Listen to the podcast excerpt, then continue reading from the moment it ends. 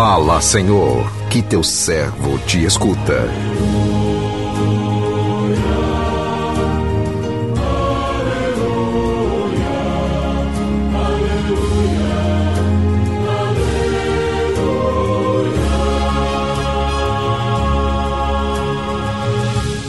O Senhor esteja convosco, Ele está no meio de nós.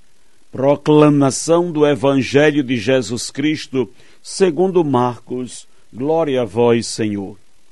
Naquele tempo, vieram ter com Jesus alguns saduceus, os quais afirmam que não existe ressurreição, e lhe propuseram este caso: Mestre, Moisés deu-nos esta, esta, esta prescrição se morrer o irmão de alguém e deixar a esposa sem filhos, o irmão desse homem deve casar-se com a viúva, a fim de garantir a descendência de seu irmão. Ora, havia sete irmãos. O mais velho casou-se e morreu sem deixar descendência. O segundo casou-se com a viúva e morreu sem deixar descendência. E a mesma coisa aconteceu com o terceiro, e nenhum dos sete deixou descendência. Por último, morreu também a mulher na ressurreição. Quando eles ressuscitarem, de quem será ela mulher? Porque os sete se casaram com ela? Jesus respondeu: Acaso vós não estáis enganados por não conhecerdes as Escrituras nem o poder de Deus? Com efeito, quando os mortos ressuscitarem, os homens e as mulheres não se casarão, pois serão como anjos do céu. Quanto ao fato da ressurreição dos mortos, não lestes no livro de Moisés, na passagem da saça ardente, como Deus lhe falou? Eu sou o Deus de Abraão, o Deus de Isaac, o Deus de Jacó? Ora, ele não é Deus de mortos, mas de vivos. Vós estáis muito enganados. Palavra da salvação. Glória a vós, Senhor.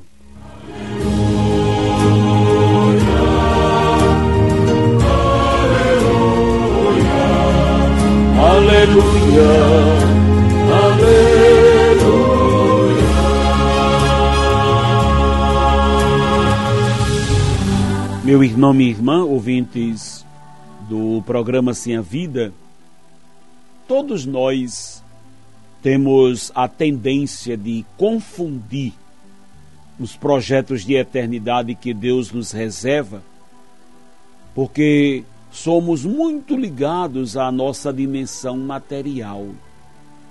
Deixamos de enxergar as coisas espirituais nivelando a nossa vida depois da morte com a que experimentamos aqui na terra.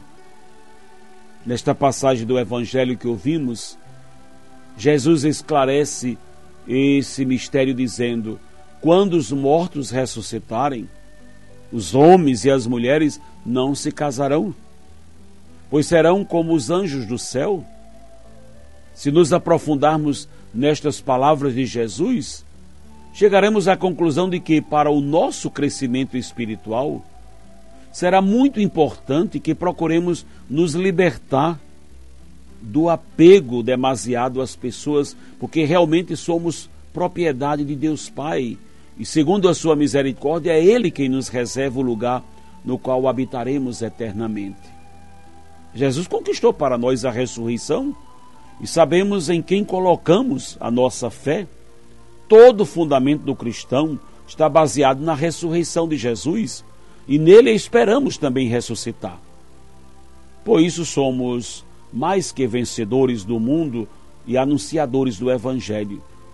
Ele mesmo nos esclarece: Deus não é Deus dos mortos, mas dos vivos. Hoje somos matéria e espírito, um dia seremos como os anjos do céu não teremos mais apego a ninguém, pois seremos só de Cristo e viveremos em perfeita harmonia com o Pai e com todos os nossos queridos. O que as palavras de Jesus causam em você? Preocupação ou esperança? Os saduceus, esse grupo religioso, entre tantos grupos que faziam parte da conjectura da religião judaica, não acreditavam na ressurreição dos mortos, por isso questionam Jesus a respeito da ressurreição, acusando e colocando essa situação para emparedá-lo. Um homem casou-se com várias mulheres não teve filhos com nenhuma delas, na ressurreição dos mortos, de quem ele será marido?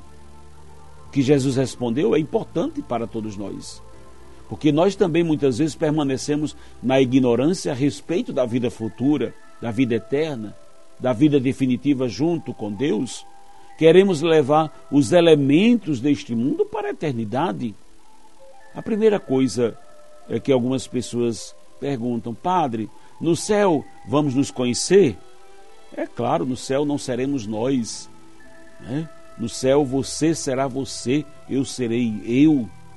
Se formos dignos de estar lá, cada um vai com sua identidade própria. Mesmo que tenha passado nesta vida processos degenerativos nos quais muitas vezes a pessoa perde a memória, a consciência, mas no céu somos plenos da presença de Deus, plenificados na nossa humanidade depurada pelas fragilidades, pelos pecados e tantas outras realidades. Uma coisa importante: aquilo que Jesus respondeu com muita propriedade, o céu não é continuidade da vida aqui na terra. Não é que aqui na terra você tem uma família e no céu essa mesma família vai continuar lá. No céu seremos uma única família, a família de Deus. Quando as pessoas se casam, escutam bem claramente: até que a morte os separe, porque a morte nos separa enquanto laços humanos, porque assumiremos para sempre os laços eternos. Por isso, aqui na terra, não podemos simplesmente cultivar laços humanos. É, não podemos. Os laços que nos unem, ou que unem um homem com uma mulher, o casamento, não podem ser somente de laços afetivos para esse mundo precisam ser laços para a eternidade, porque os laços afetivos deste mundo se desfazem neste mundo. A morte é inclusive o fato que determina isso. Porém, a amizade em Deus, o relacionamento em Deus, a união em Deus, o que está em Deus, nem a morte desfaz. O que é canal se dissolve com o fim da vida, ou carnal, desculpe. Lembrando que em Deus estaremos plenos, plenos do Espírito. Não teremos mais as necessidades humanas nem materiais da vida presente, porque a vida em Deus nos saciará. Já aqui na terra, saciamo-nos da presença de Deus para saborearmos e sentirmos neste mundo presente, mas não apenas primícias, porque aquilo que nos espera na eternidade, olhos não viram, a capacidade humana não é capaz de compreender aquilo que Deus nos prepara. A capacidade humana não é capaz de compreender aquilo que Deus nos prepara. Se você gosta da vida aqui na terra, se saboreia coisas boas, justas e sensatas, imagine o que é saborear eternamente a vida que Deus preparou para nós no céu. Desejemos, busquemos o céu, vivamos uma vida justa na terra para termos direito ao prêmio da eternidade. Que o Senhor nos abençoe. Amém.